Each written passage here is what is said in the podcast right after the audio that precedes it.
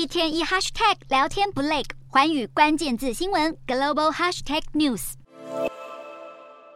中国国家主席习近平以及远道而来的中亚五国领袖一字排开，对着镜头挥手。习近平十八号晚上在西安的大唐芙蓉园举行迎宾晚宴，会场内富丽堂皇的装饰搭配大型传统民族风表演，仿佛回到了歌舞升平的唐代盛世。中国今年主场外交大秀之一——中国中亚峰会，十八号到十九号在西安盛大登场。期间，在领导人圆桌会议上，习近平表达了对于和中亚五国加强机制建设、拓展经贸关系、深化互联互通以及扩大能源合作等八项倡议内容，更加码对中亚送上了金额高达一千一百多亿元新台币的大礼。事实上，除了土库曼之外，哈萨克、吉尔吉斯、乌兹别克和塔吉克四国总统都同时对中国进行国事访问。习近平也先后和四国领袖举行双边会面之后，分别发表了联合声明。当然，在台湾问题上，声明一致表示台湾是中国不可分割的一部分。但我国外交部对此强烈抗议，并强调任何国家都无权借由所谓的联合声明否认台湾存在的事实。另外，值得注意的是，四份联合声明也都涵盖了与中国建立命运共同体以及反对将人权问题政治化的内容。在具体合作项目上，可以发现中国正全力推动中国中亚交通走廊的建设，尤其重点关注中国与吉尔吉斯和乌兹别克的中吉乌铁路项目。另外，中国更锁定了中亚丰富的石油和天然气储量，